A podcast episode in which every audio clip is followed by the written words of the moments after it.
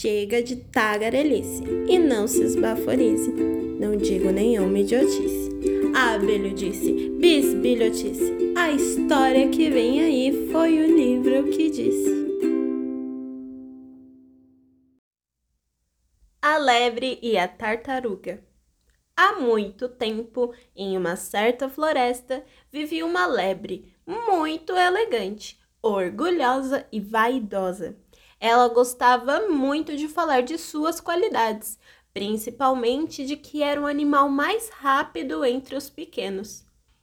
Não satisfeita em se gabar, a lebre estava sempre a comparar sua velocidade em relação à lentidão de uma tartaruga que também morava ali na floresta.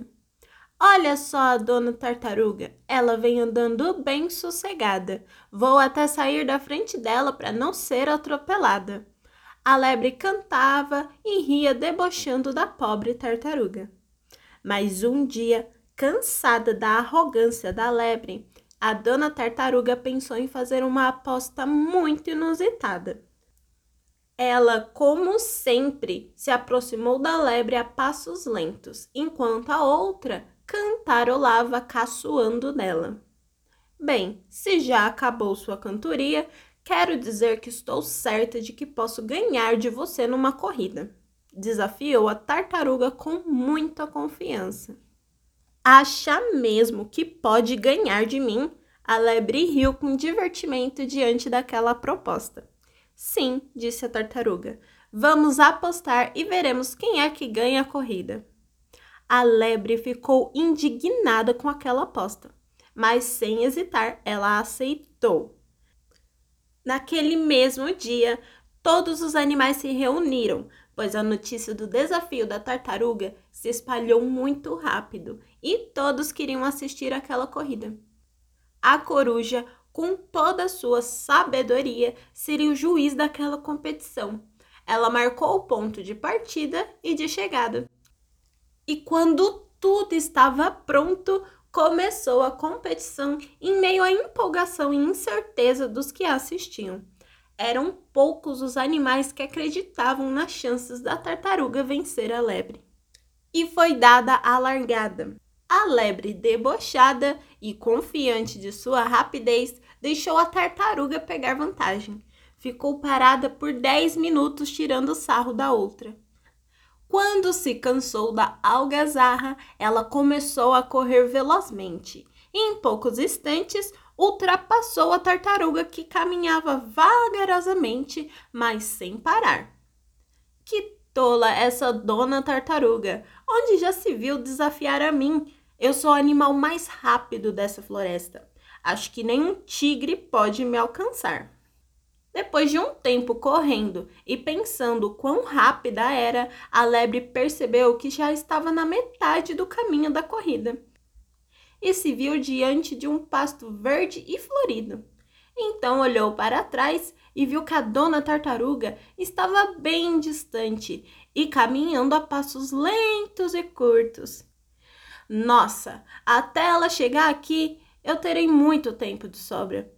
Acho que dá até para descansar um pouquinho. E com essa decisão, a lebre se deitou na grama fofa. E antes mesmo de terminar a corrida, ela pegou no sono. Enquanto isso, a tartaruga seguiu caminhando, passo a passo, lentamente, mas sem se deter. Quando finalmente a lebre despertou, viu desesperada que a tartaruga já estava a uma curtíssima distância da linha de chegada. Então a lebre se levantou às pressas, saltou as pedras e galhos caídos pelo caminho e até desviou de um animal desavisado que passava por ali. Nada daquilo atrapalhou a lebre. Ela era muito ligeira. Mas quando alcançou a linha de chegada, já era tarde demais a tartaruga tinha vencido a corrida. Os animais da floresta comemoraram junto à tartaruga e, solidários, cumprimentaram a lebre, assim como a dona tartaruga, que passou a ser a amiga mais querida do animal ligeiro.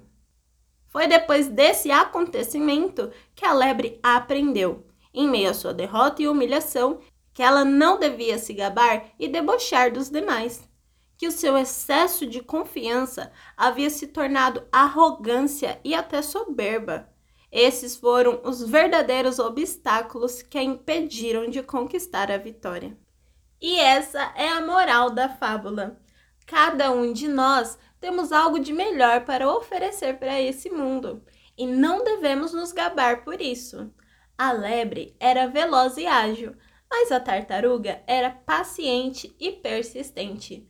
Mesmo quando os outros animais duvidaram da tartaruga, ela acreditou em si e não debochou da lebre quando teve a oportunidade. Afinal, ela sabia que o excesso de confiança pode ser um grande obstáculo para alcançarmos nossos objetivos. Então, lembre-se, aproveite de suas habilidades, mas nunca deixe de lado a humildade e respeito pelos outros.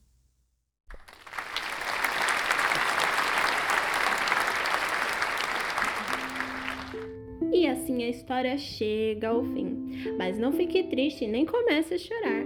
Afinal, uma história precisa chegar ao fim para outra começar.